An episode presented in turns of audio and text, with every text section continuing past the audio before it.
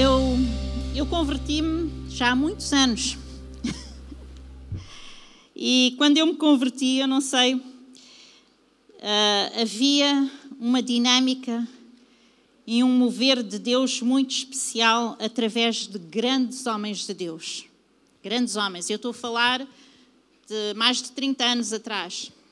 Havia movimentos tremendos e ultimamente, nestes últimos três, quatro anos, uh, eu tenho, tenho percebido que muitos desses homens têm partido para o Senhor. E, e, quando eu comecei a olhar e a, e a, perceber disso, essa sensação, até estes últimos quatro anos, parece que toda, de, de, de X em X meses nós temos conhecimento de alguém que influenciou não uma nação, mas o mundo com o cristianismo. E, e recebemos a notícia de que essa pessoa partiu para o Senhor. e eu, quando comecei a ver isto, eu comecei a pensar: Deus, eu estou a ficar sem referências. Porque quando eu me converti, estes homens eram realmente referências. Eu estou a falar de homens que enchiam estádios com milhares de pessoas. Estou a falar de conversões de milhares. Estou a falar de conferências onde pessoas eram curadas de forma miraculosa, em que pessoas se levantavam de cadeiras de rodas, em que cegos viam, em que, né, milagres, lembras-te disto, Jim? Tu lembras-te bem destas coisas? Aliás, o Jim foi discipulado por um desses homens, né? Um grande ensinador da palavra de Deus. E, e eu começo a olhar e eu digo, Deus, por que é que nós não vemos isto acontecer nos nossos dias.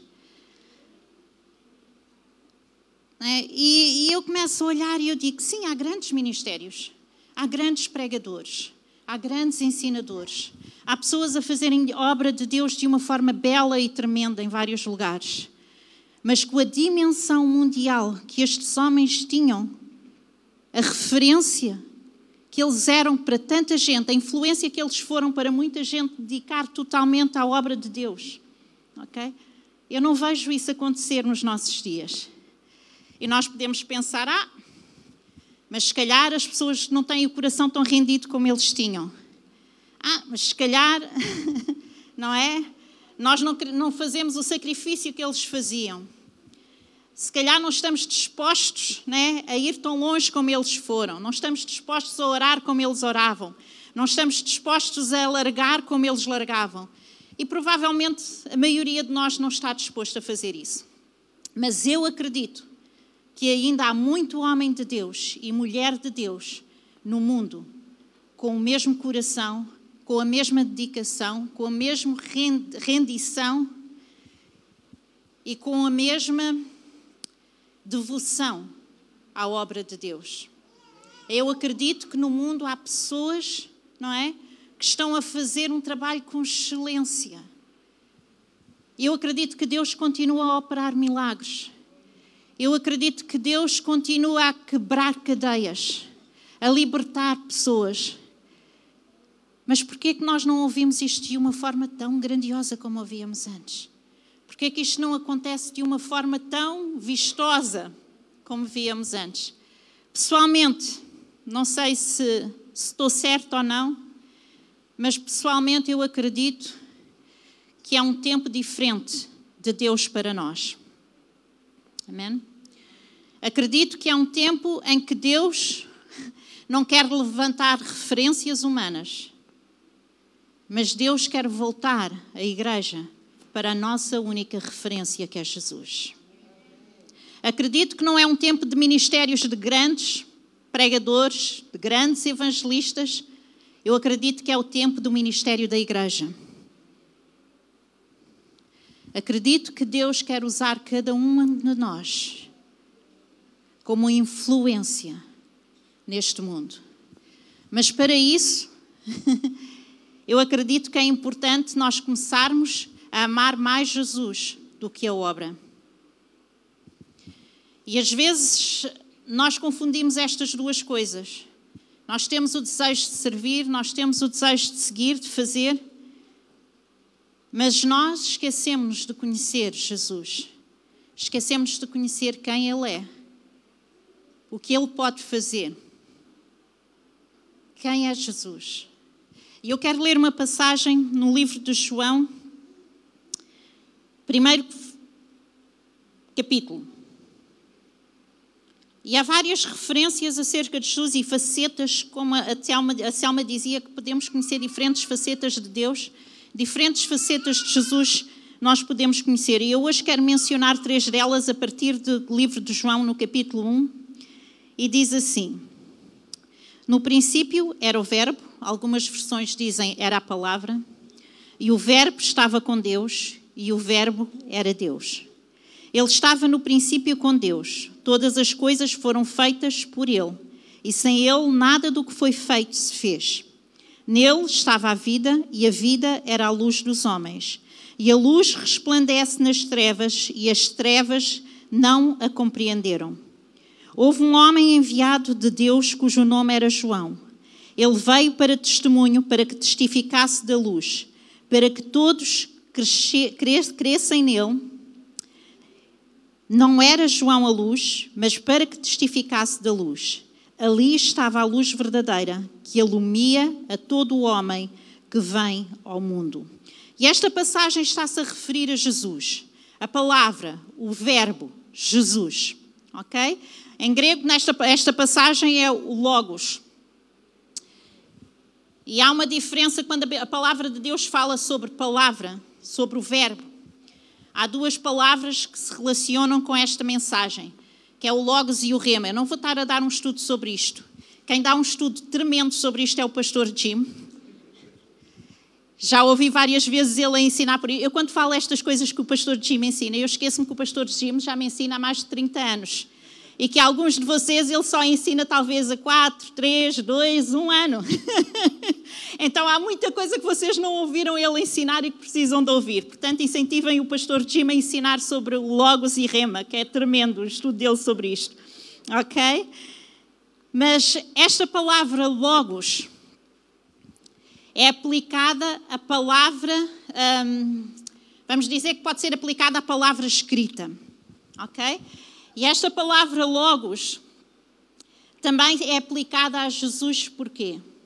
Ela é aplicada a Jesus porque logos implica a mensagem completa de Deus para o homem. Por isso é que nós relacionamos logos com a palavra de Deus, porque é aquela mensagem completa de Deus transmitida ao homem, ok? Quando rema é aquela palavra falada, um, uma, uma, mensagem imediata, ok? Não vou explicar muito sobre isso, que eu não quero ensinar sobre isso. Mas Logos, Jesus é o nosso Logos, é a nossa palavra, porquê? Porque Ele é a mensagem completa de Deus para o homem. Em Jesus nós temos a mensagem completa de Deus para o homem. Irmãos, quando nós falamos, eh, esta semana foi engraçado porque nós estivemos na prisão e, e uma senhora, tivemos um tempo tremendo. e no fim nós estávamos a abençoar aquelas mulheres com palavras de, de encorajamento. E uma delas estava, porque alguém, uma de nós estava a falar acerca da importância de ler a palavra. E uma delas dizia assim: Mas eu não sei ler. Mas eu não sei ler, dizia ela. E então nós esperamos para explicar que ela tinha Jesus na vida dela. Eu vou-vos dizer, no tempo de Jesus, eles não andavam com uma Bíblia atrás, não havia uma Bíblia impressa. Eles não andavam com a Bíblia. Eles recebiam diretamente de quem? Do Logos, a mensagem completa de Deus na terra, Jesus. E nós estávamos a explicar àquela mulher: tu podes não saber ler, não é? Mas tu não estás em desvantagem com aqueles que conseguem ler a palavra. Porque tu tens Logos dentro de ti. Tu tens Jesus. E tu diariamente podes ter um encontro com Jesus. E tu podes receber diretamente dele. Os discípulos diariamente recebiam de Jesus. Estamos nós a receber diretamente de Jesus, diariamente? Estamos nós a receber desta palavra completa de Deus? deste Deus vivo que é Jesus, a palavra de Deus encarnada. Então, conhecer Jesus. Quem é Jesus? Jesus é o teu Logos. Jesus é a mensagem completa de Deus na tua vida. Queres conhecer Deus? Relaciona-te com Jesus. Queres conhecer Deus? Tem intimidade com Jesus. Queres conhecer Deus? Entenda o que é Logos na tua vida. Entenda o que é que a palavra pode fazer na tua vida. Entenda o que é que Jesus pode transmitir à tua vida, ok?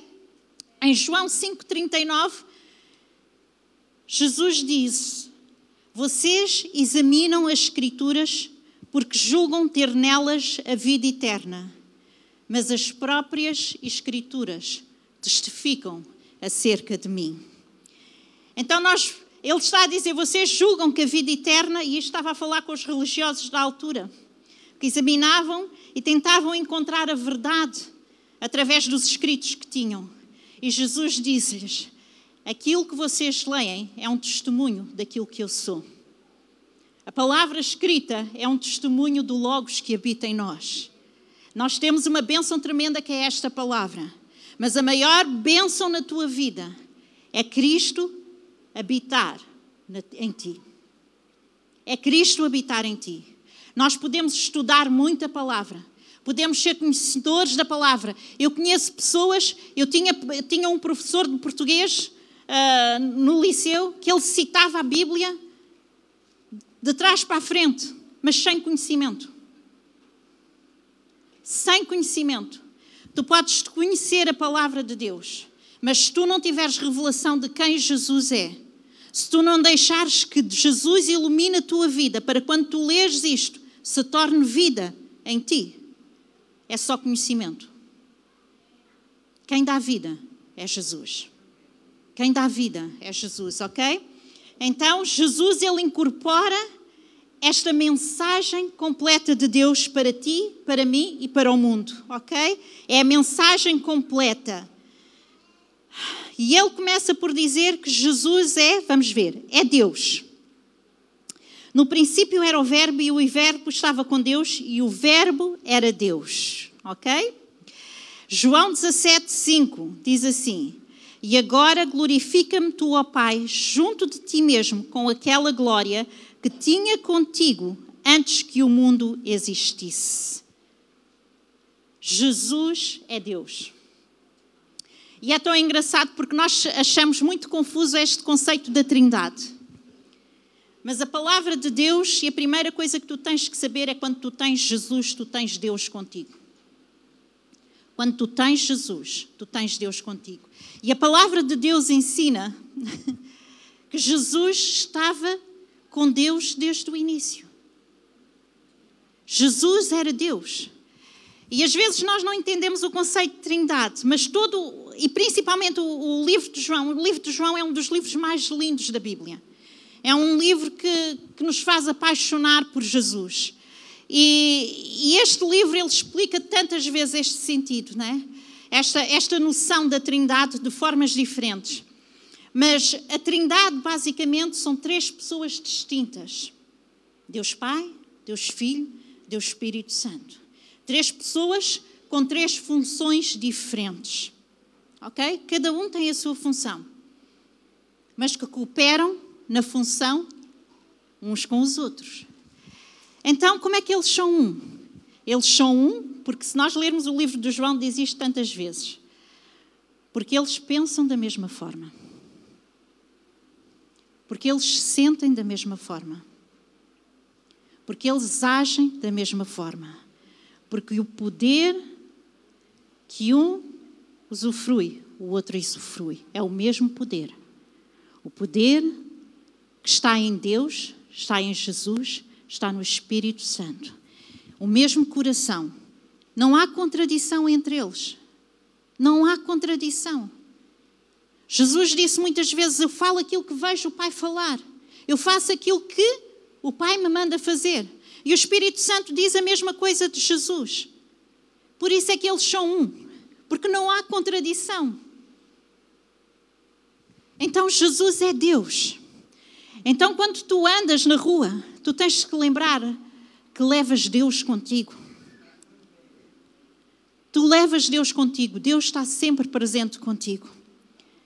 Quando tu fazes a obra de Deus, tu tens que lembrar que não estás a fazer para a tua glória, mas estás a fazer para a glória daquele que habita em ti. Então, quando eu falo em conhecer Jesus, eu tenho que reconhecer que Jesus é Deus. Jesus é um Deus que habita na minha vida. Jesus é Deus e Deus tem controle de tudo.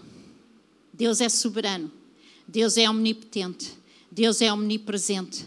Por isso é que quando nós estamos uh, em Portugal e oramos por alguém que está na África, na Ásia, na América, não é? Há poder na nossa oração, porque Deus é omnipresente. Nós não estamos lá, mas o poder da oração feito pelos nossos lábios, o mesmo Deus que habita em nós e que tem poder para tocar na vida de outra pessoa, noutra nação. Por isso é tão poderosa a oração, por isso é tão poderosa a intercessão. Então, quem é Jesus? Jesus é Deus. Vou despachar um bocadinho. Outra palavra que ele diz, diz que ele estava no princípio.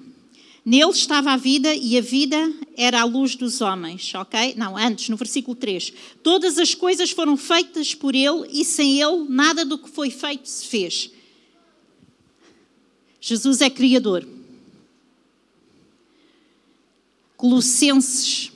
Eu estou a ler as palavras, vocês registrem. Colossenses 1,16 diz assim: Deus criou todas as coisas por meio de Jesus. Tem domínio, todas as coisas por meio de Jesus. Sim. Vamos ler. Espera aí que eu não estou a ler a passagem. Eu pensei que tivesse passado a passagem completa, mas não passei. Vamos ler Colossenses. Colossenses, capítulo 1, versículo 16, diz assim: Porque nele foram criadas todas as coisas, que há nos céus e na terra, visíveis e invisíveis, sejam tronos, sejam dominações, sejam principados, sejam potestades, tudo foi criado por ele e para ele. Jesus é criador. Deus criou todas as coisas através de Jesus. Então há este poder de criação, de intervenção na vida de Jesus. Queres conhecer Jesus? Tu tens que saber que Jesus tem o poder para intervir em qualquer circunstância. Jesus tem o poder para falar a uma tempestade. Jesus tem o poder para abrir mares. Jesus tem o poder para fazer os montes moverem-se.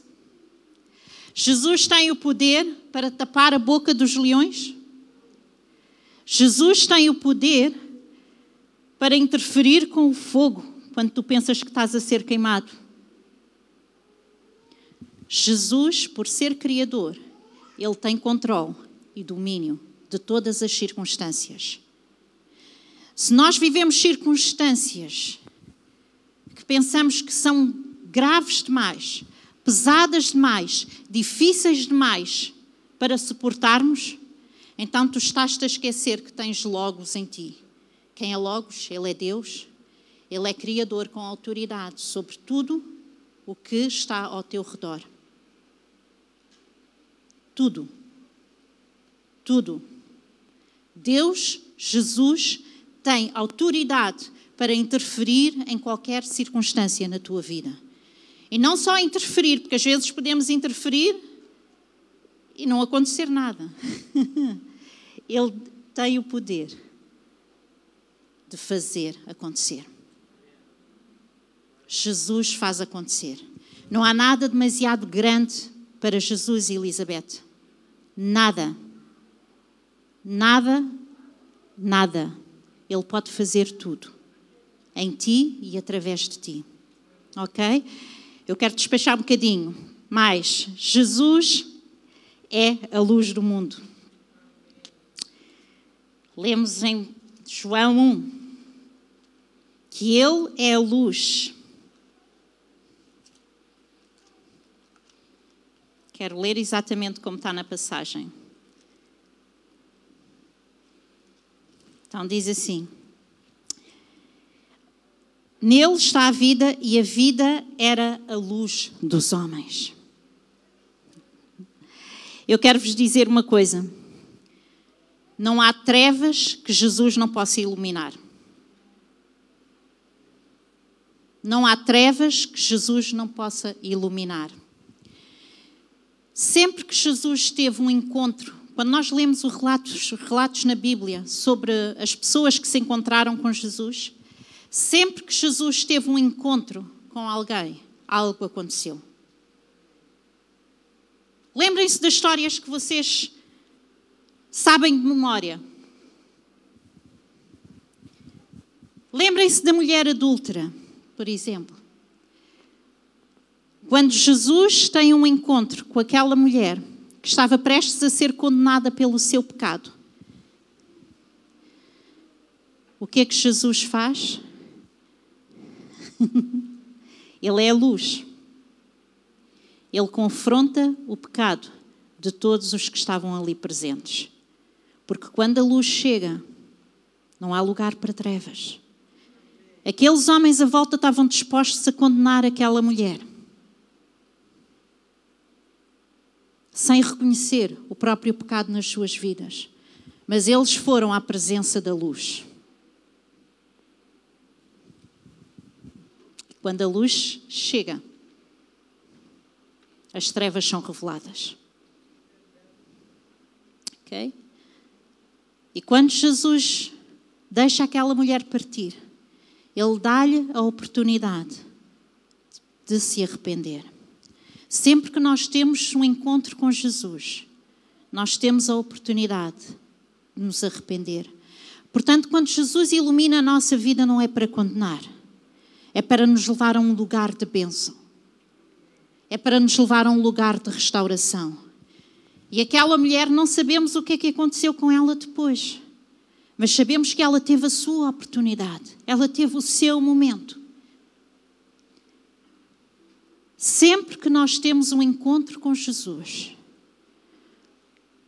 nós temos uma oportunidade de algo ser iluminado na nossa vida, das trevas serem afastadas da nossa vida. Então, o que é que nós precisamos continuar a fazer? A ter encontros com Jesus.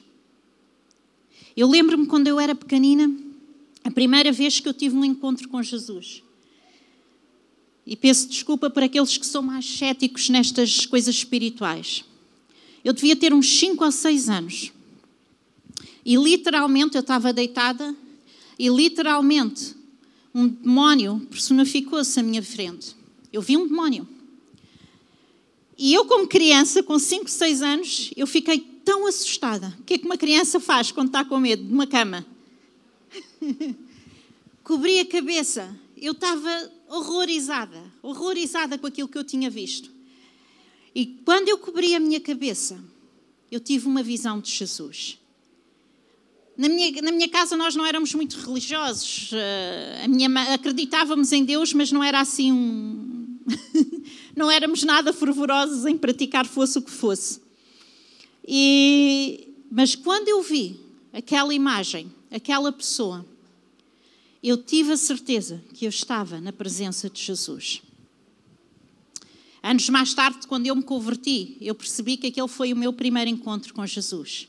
Eu percebi que aquela foi a minha primeira oportunidade. Eu percebi que, de alguma forma, Deus me estava a guardar desde a minha meninice para caminhar com Ele. É? Quando nós temos um encontro com Jesus, nós não podemos negligenciar aquele encontro. E precisamos continuar a procurar este tipo de encontros, porque senão tudo aquilo que nós recebemos vai secar, vai ficar perdido, não é? Anos mais tarde eu tive a oportunidade de conhecer Jesus com 17 anos. Eu conheci Jesus através da minha irmã uma irmã que vocês não, alguns de vocês não conhecem, minha irmã Lina, ela apresentou-me Jesus. E eu aceitei Jesus. E desde aquele dia eu sabia que Deus me tinha separado para o servir. Eu soube desde aquele momento, né, que a minha vida ia mudar de forma completa.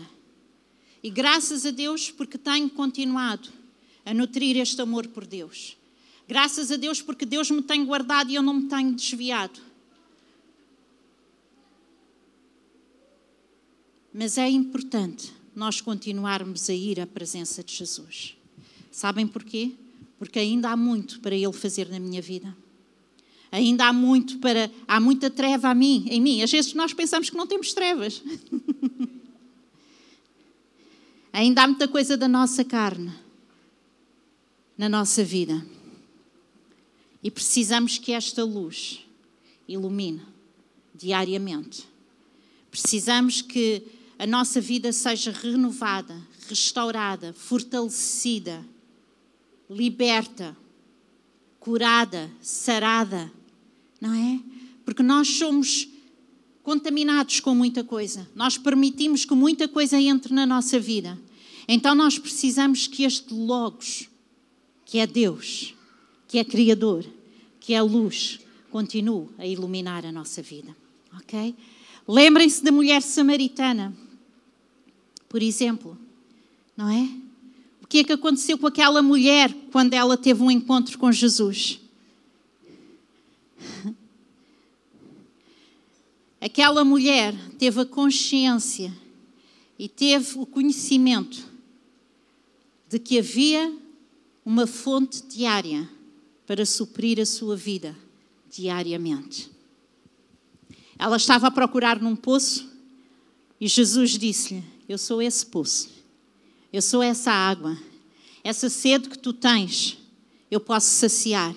E muitos de nós temos sede, temos vazios, temos fome e não estamos a ser saciados.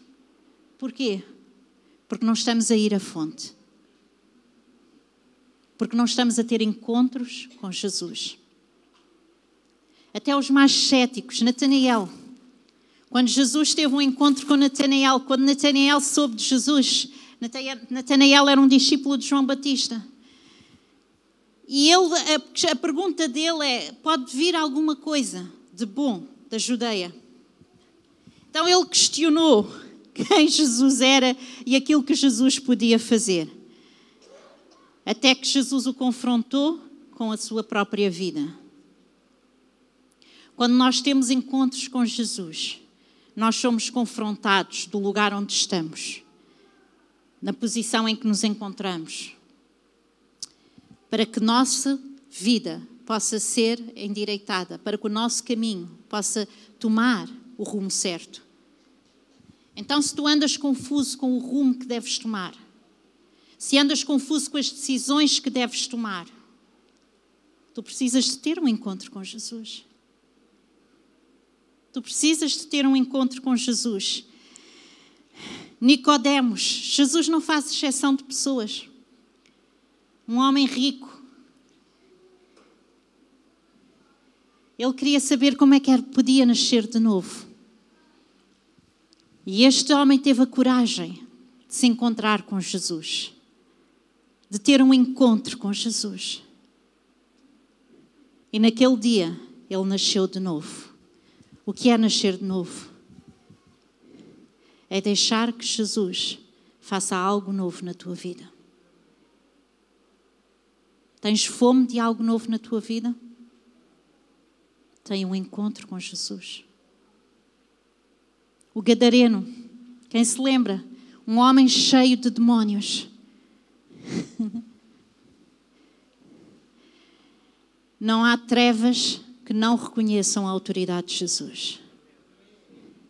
Não há trevas que não reconheçam a autoridade de Jesus. Aquele homem estava possuído por demónios. E quando Jesus chegou à presença dele, aqueles demónios tremeram. Eles reconheceram a autoridade.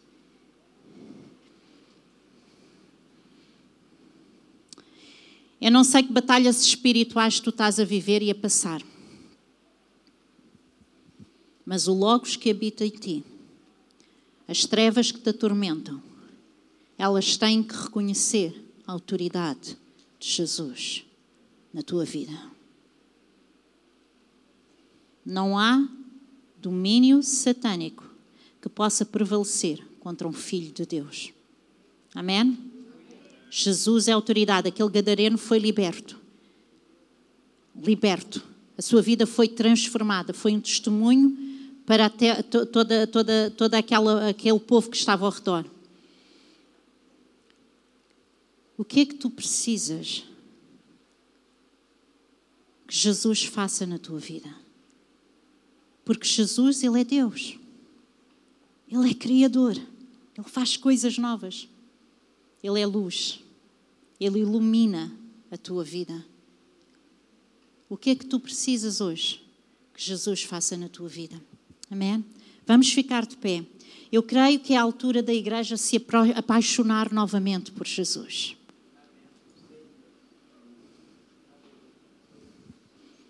Não é tempo de falarmos.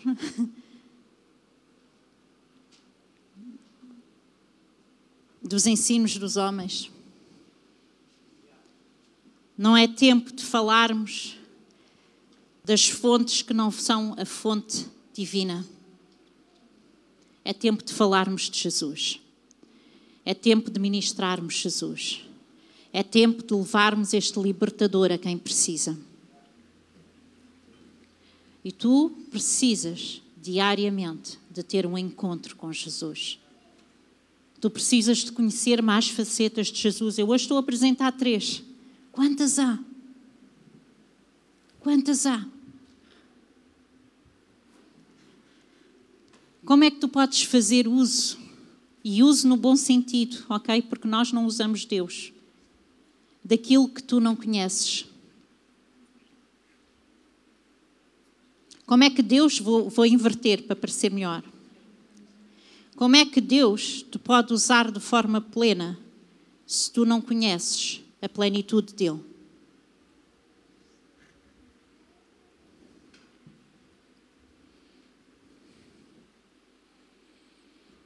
Vamos louvar a Deus. Amém? Vamos ter este encontro com Jesus. Vamos chegar à Sua presença. Eu não sei o que é que tu trazes hoje. Mas eu sei que cada um de nós tem algo para render diante dele. Eu sei que cada um de nós necessita de ter um encontro com ele. E hoje é o dia de tu fazeres esse compromisso, voltares a apaixonar novamente pelo Deus Criador que ilumina a tua vida, pelo Logos que habita em ti. Hoje é dia de nós focarmos novamente os nossos olhos nele. É dia de nos comprometermos de voltar a falar nele, de voltar a ensinar sobre ele, de voltar a declarar quem ele é e aquilo que ele faz. Amém. É dia de tu teres essa convicção no teu coração que a plenitude de Deus habita em ti. Amém.